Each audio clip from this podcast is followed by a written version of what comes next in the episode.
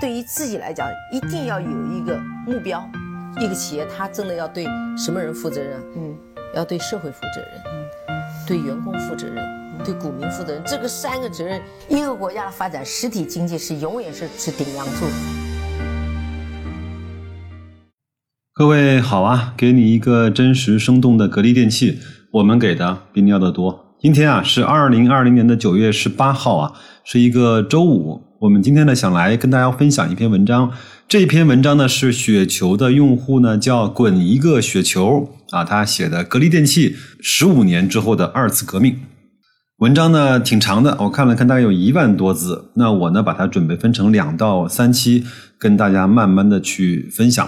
这篇文章呢一经发布之后，也在雪球引起了相对比较大的。反响，下面呢也是跟帖无数。那我呢这次呢先做一个搬运工，先把作者的一些想法和观点先搬运给大家。那在其中，如果我有我的看法，无论是认同不认同，还或者是啊跟帖的，那我会把它讲清楚。这一段是白老师自己的想法。首先，我们来看一看为什么是十五年之后的二次革命。因为在十五年前，二零零五年、零四年，格力同样在它的公司的历史上发生了比较大的变化。空调行业的渠道变革啊，让作者想起来了像手机行业当初发生的类似的一些场景，比如说小米手机啊，凭借互联网模式呢一飞冲天，而后呢，华为也跟进了这种销售模式，成成为了真正的行业霸主。而在空调行业呢，奥克斯啊作为搅局者，同样改变了传统的渠道的销售模式。之后呢，美的的渠道变革。使得行业领导者格力的日子呢也不再好过。但是呢，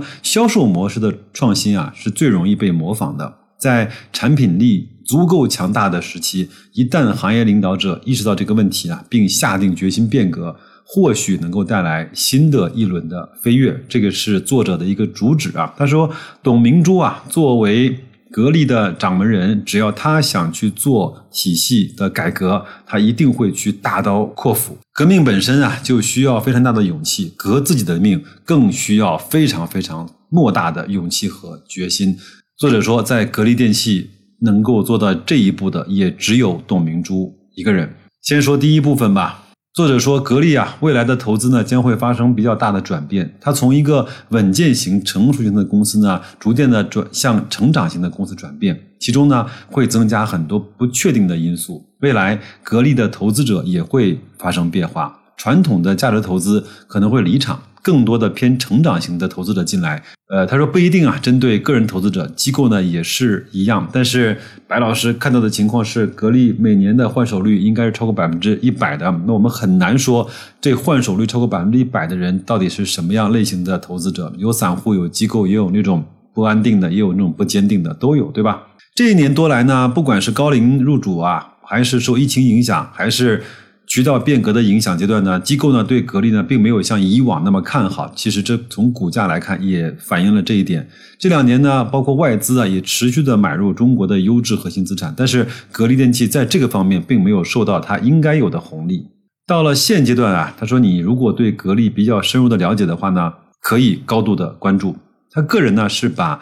投资会分成猎人类型和农夫类型的风格来去结合起来看。农夫呢是种田的时候呢，大多时候是比较稳定的，但是一旦发生重大的自然灾害或农作物的种植方向发生了改变的时候，对它的影响呢是非常巨大的。今年疫情啊的影响大大加快了格力渠道变革的进度以及决心，这点我是认同的啊。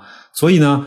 他现在特别强调的是，董明珠对于格力渠道变革的决心是非常大的。可以看到啊，格力的半年报的营收和利润的降幅是非常巨大的。毕竟呢，董明珠只是职业经理人，面对外部的压力会更大一些。但是现在来看到高龄的入主呢，和董明珠在格力的核心地位基本上没有什么变化。只要在公司内部和管理人能够下定决心，对整个的变革推进是有好处的。好，作者呢介绍了一下他眼中的格力电器的整体的情况。首先是分几个层面吧。他始终强调啊，格力电器所处的赛道比较好。他认为空调呢是公认最好的赛道，在这样的好的赛道上上面呢，才能够允许企业不断的自我革新。另外呢，空调行业的竞争格局也比较好。目前 TOP 三的品牌呢，整体的市占率之和在百分之八十以上，这也是白老师相对比较认可和喜欢的市场格局啊。那么从前面几年开始呢，行业第四名是奥克斯，通过互联网模式呢切入空调竞争的领域，确实呢对行业产生了一定的搅扰。其实奥克斯的介入啊，对大家都有好处。它其实是直击的是传统的经销商的模式的弊病，就是经销层级太多，渠道的效率低。那美的呢，其实也是受益于奥克斯的新的打法，因为美的不是真正的行业领导者，它也是行业的追随者，其自我变革的动力和紧迫感要比格力要强。就是说，他不是那个真正定规矩的人，他是随着规矩去跑得更快的一个人。所以我们看到格力呢，啊，美的啊，对自己的。渠道呢已经进行了一轮的变革，率先完成了渠道层级的缩减以及渠道效率的提升。就是它前面应该是取消了省代市代，直接到了专卖店体系。另外，它用的 T 加 T 加三的模式来去应对它整个产能的这种。啊，灵活性和啊有效性。那么，往往来看，在一个行业最终变革最慢的，往往就是行业的领导者。当然，这个也分正反说。如果行业领导者变革太慢，被市场的大潮抛弃的时候，他也会整个丧失在这个行业的主导权。但是，呃，如果他一旦惊醒，这个睡狮被啊警醒之后呢，它会爆发出非常大的力量。我有个观点，不知道对不对，也请各位去看一看。现在呢，很多新能源的行业的汽车在竞相的绽放啊，无论是中国的新势力还是特斯拉啊。但是呢，真正这些汽车的巨头，他们的这种啊造车的理念，包括技术的储备，以及他们的决心，以及他们整个的家底的厚度，他们如果想真正的去做新能源车的话，我相信还是一股不容小视的力量。所以现在这些新势力，不要对它有那么高的期望，它能够活下来。是它的第一要素啊，那我觉得像这些 BBA 也好，日本的企业也好，或者说像这大牌的企业也好，他想去做新能源的这种转变，他往往也是最后出招的那一个。但是他一旦出招，他的招我们还是要去掂量掂量的。好，第二个呢是公司的管理层面，我们看一家公司的管理水平和效率呢，尽量的去看人均的产出和人人均的效益的指标。二零一八年啊，格力的人均产值应该是四十多万，人均的效益也是比较高的。格力呢，在这两方面基本上已经达到了日本制造企业的水平。这个我没有数据支撑，我不大好讲啊。第三个呢是研发的板块，大家呢都比较注意呢专利的总数，不管是申请的还是批准的。但是作者说他要强调的是，格力上呢其实是一种单项的冠军。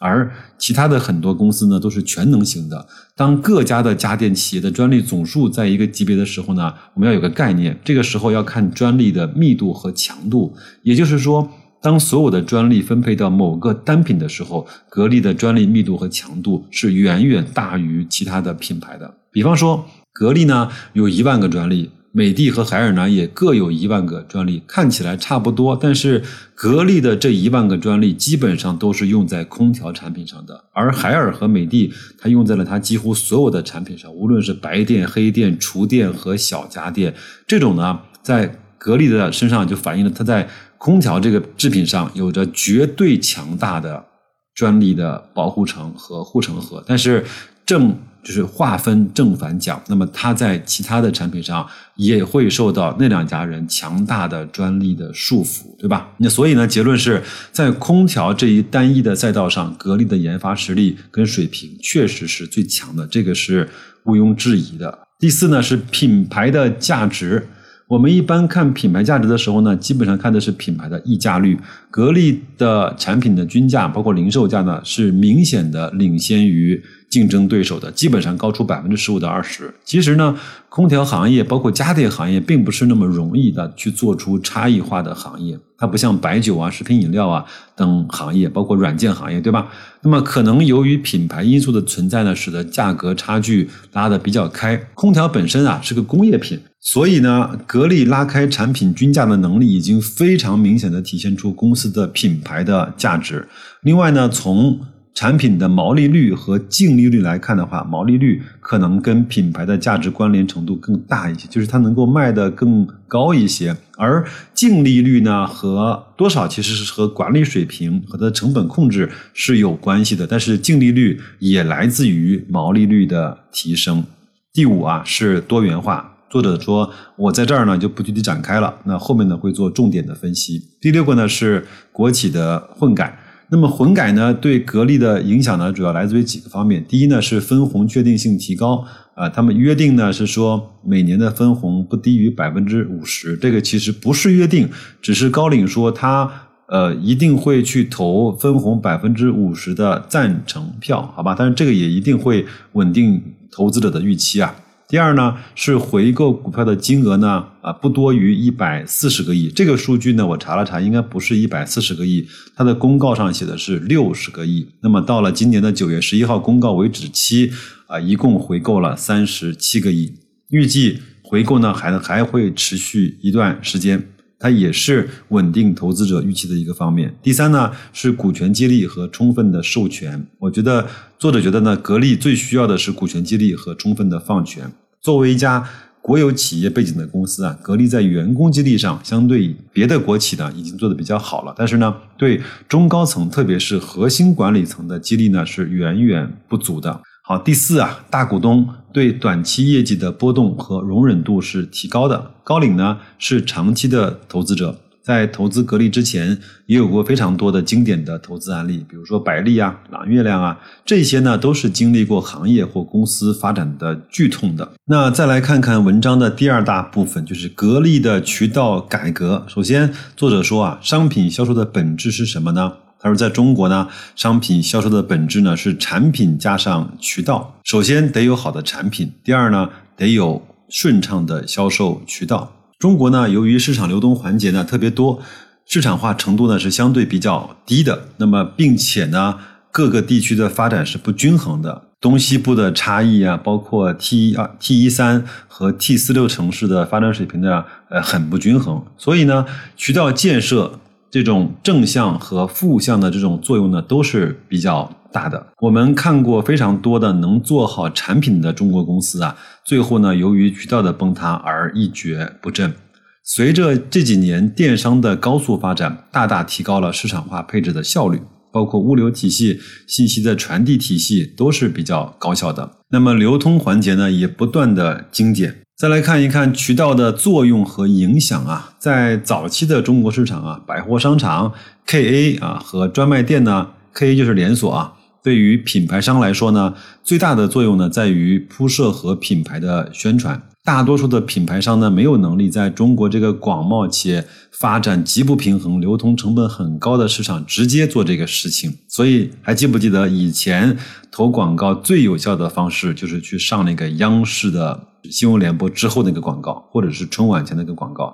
但是今天来看，这个格局已经在发生了非常非常大的改变了。第二个呢，就是在中国啊，就是经销商这个体系就变得非常的重要啊。包括白老师所服务的公司，其实也是一家渠道的管理的公司。特别是以前的省级的代理商，我们叫省包商吧。其实呢，它在市场上是起到了非常大的作用。在很多的品牌，至少我们知道的以前的，像联想啊，像 OV 啊，呃，包括像小米呀，包括像很多的品牌，都是用的省包的模式。到了后期，呃，才转变成这种。国代或者是在线上直接开设它的官方旗舰店这样的方式，但是呢，随着呃时间的推移和电商的发展啊，这些呃区域代理商的角色和地位呢都在下降。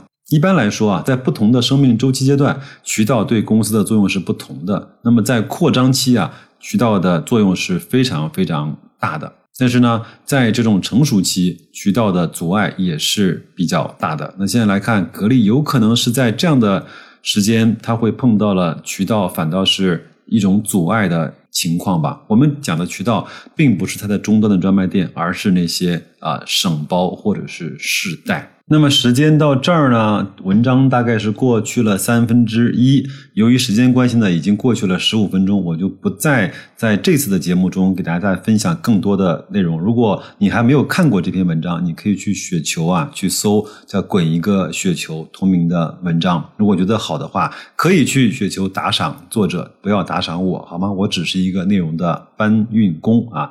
那就这样吧，祝各位在即将到来的周末能够好好思考，能够陪陪家人，能够去安心的面对最近这百无聊赖的行情，好吗？那就这样，再见。